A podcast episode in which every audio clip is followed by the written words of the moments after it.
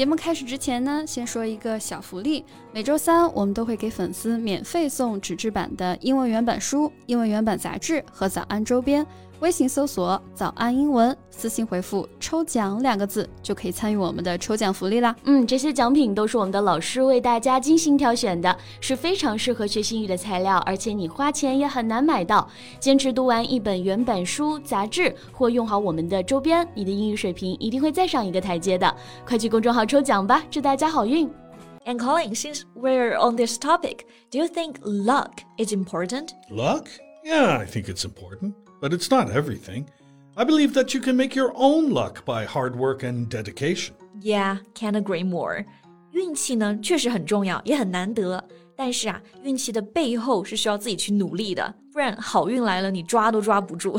Why do you ask me about this? Do you want to talk about luck today? Yeah, it's because I just read a story about a Chinese girl marrying into the European royal family, and a lot of people commented that was pure luck. Oh, uh, who is this girl? 哦啊，我刚刚说的这个女孩呢，叫做李然，她是欧洲啊第一位中国王妃。She was born in Guangdong and married the Prince of Belgium.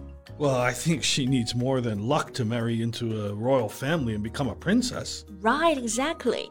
能嫁入皇室呢，确实是她的运气，但这份运气啊是靠她自己赚来的。好，那她嫁的呢就是一位比利时的王子。 比利时呢，英文就是 Belgium。如果是形容词，比利时的就是 Belgian，n 结尾。比如李然就是比利时的王妃，那我们就可以说李然 is a Belgian princess。A lot of people know Belgium for their chocolate. What? You want to talk about chocolate today? Not today. Maybe next time. Okay, so today let's talk about the lucky girl, the first Chinese girl who became a Belgian princess. 在节目的开始，给大家送一个福利。今天给大家限量送出十个我们早安英文王牌会员课程的七天免费体验权限，两千多节早安英文会员课程以及每天一场的中外教直播课，通通可以无限畅听。体验链接放在我们本期节目的 show notes 里面了，请大家自行领取，先到先得。Okay, so how did they meet? All right, so in her mid twenties, she was studying abroad in Paris. and worked part time as a salesperson in a luxury store. And the prince is a regular customer, so their paths crossed. Right. 他们俩的相遇啊，是当时因为李然在巴黎留学，然后兼职呢，在一个奢侈品店做销售，就遇上了王子。你刚刚那个表达还挺浪漫的，Their paths crossed. Yeah, if two people's paths cross, or if they cross paths, it means uh, they meet, uh, usually without expecting it. Right. Cross 就是交叉嘛，两个人的路交叉了，其实就是想说呢，不期而遇。比如说有两个人啊，几十年没见了，然后呢，突然又相见了，就可以说 their paths crossed after decades，or they crossed paths after decades。So what about the prince's family? It's not common for royalty to marry a Chinese girl. 对，是的。 虽然他们俩有感情，但是这段婚姻呢，一开始啊，肯定是有阻力的。At first, the royal family of Belgium didn't approve of Li Ran nor their relationship. Yeah, I guess they had an issue with her race, uh, religion, uh, even appearance, although they wouldn't say that out loud. 对对对，真是这样。这王子说要和李然结婚的时候啊，整个皇室都震惊了。那他们肯定觉得两个人的身份啊、宗教信仰还有外貌都不般配，所以一开始是不同意的。 那像这样，在一段感情中呢，家人不同意有几个表达。第一个我们可以说 disapprove。我们知道 approve 是同意，那么 disapprove 就是不同意。They disapproved of her. Yeah, it's tough when your parents disapprove of your partner. All right, another phrase we can use is have an issue. But note this is an informal phrase. Right. Issue 它可以表示 a problem or concern，可以是问题或者是担忧。Have an issue with somebody 可以表示不同意某人。like have a problem with somebody. Right. And here we can say have an issue or its plural form issues. Have issues with somebody. 单复数都可以用. For example, I had an issue with Colin. Huh? With me? Why?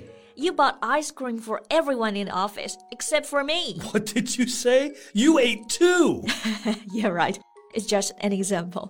I don't have issues with you. We're fine. Yeah, no more ice cream for you next time. Come on. All right, all right. Back to our topic. 我们刚刚讲呢，虽然皇室一开始不同意，但是李然呢，他不管是婚前还是婚后啊，其实都特别努力，然后最终靠自己的人格魅力征服了大家。Hmm, so, what did she do after the marriage? She became the director of European luxury goods, and she still worked very hard and remained independent. So, that's how she won over the prince and made her own luck by hard work. Right again. 所以征服大家，赢得支持，我们可以用到这个词组啊，win over。过去式就是 won over。So she won over the royal family by her personal charisma. Yeah, I like the word charisma. It means the powerful personal quality that some people have to attract and impress other people. 对，刚刚说这个女孩是靠个人魅力征服大家，对吧？这个个人魅力就可以说 charisma，是一个很好的词。所以我们说，嫁给王子呢，靠的绝对不是运气，而是努力和自己已经做好的准备。 Yeah, that's why I like this saying. Luck is what happens when preparation meets opportunity. Yeah, that's a good one. 运气到底是什么呢？ 其实就是当一个准备好的人呢，得到了机会。这个准备加上机会，准备就是动词是 prepare，名词是 preparation，机会就是 opportunity。 So we have to work hard and be prepared. And then, when the opportunity comes, we can seize it. Right，还有很多和运气相关的谚语啊，我还挺喜欢这一句的：The harder you work, the more luck you seem to have. Yeah, that's also true. The harder you work, the luckier you become. Right， 越努力就越有好运，这是一个越来越的句型，就是用到这个 the 加上比较级。比如第一句我们说的是 the harder, the more luck，第二句是 the harder, the luckier。 The more ice cream you eat, the happier you will be. Yeah, the more ice cream you bought us, the more charisma you have. See, this sentence pattern is very useful. Right， 所以这个呢，就是我们说的第一位欧洲王妃的故事了。不知道大家怎么看李然的好运和她的努力呢？欢迎大家留言说说你的想法呀。再提醒大家一下，节目的所有内容我们都给大家整理好了文字版的笔记，欢迎大家到微信搜索“早安英文”，私信回复“笔记”两个字来领取我们的文字版笔记。So thank you so much for listening. See you next time. Bye. This podcast is from Morning English. 学口语就来早安英文。